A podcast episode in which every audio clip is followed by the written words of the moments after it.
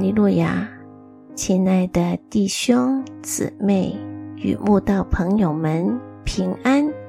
今天我们要分享的是《日夜流淌心中的甘泉》这本书中八月三日幼年负恶这篇灵粮。本篇背诵金句：耶利米哀歌三章二十七节。人在幼年负恶，这原是好的。俗话说：“富不过三代。”虽说不是所有富有人家都是这样，但在现实生活中，却常让我们看到活生生的例子。不少有钱人家，财富传不过三代。家产就被儿孙败光，只因儿孙一生下来就享尽荣华富贵，哪懂得前人创业的艰辛？不止无法守成，还挥霍无度，当然很快就家道中落。所以，圣经说：“人在幼年负恶。”这原是好的，就是说，孩子在年幼时多吃点苦，这原是好的，免得不知感恩珍惜。这金节当给我们许多勉励与警惕。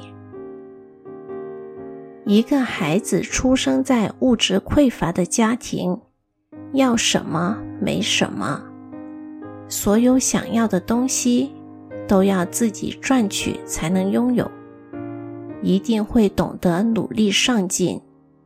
反之，一个家境富裕的孩子，要什么有什么，从来都没吃过苦，甚至茶来伸手，饭来张口，一堆人服侍他们，又怎么懂得发愤图强？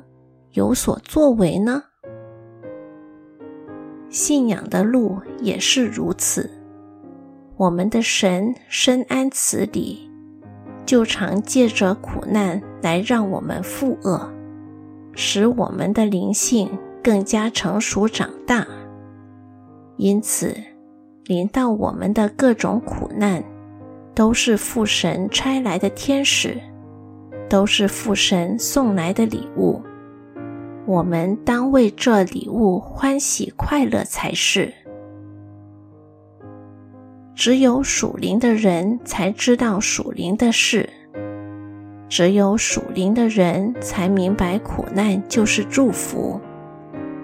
若照世人属世的眼光来看，苦难根本是伤害我们的；但若照基督徒属灵的眼光来看，就知道苦难是带来恩典的。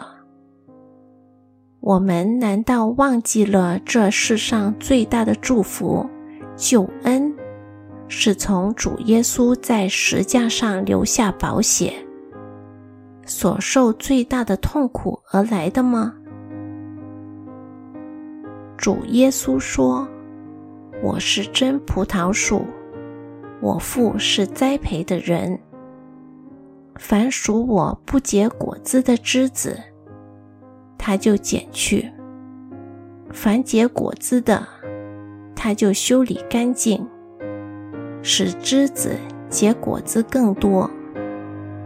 信主的人若成为不结果子的枝子，神就剪去；如果是常结果子的枝子，神就修理干净。使枝子结出更多果子。神要如何修理干净呢？就是借着苦难来修剪我们个性中的棱角，直到真的顺服神、听从神的话为止。我们只有透过神的修剪，果子才会更丰饶，生命才能更丰盛。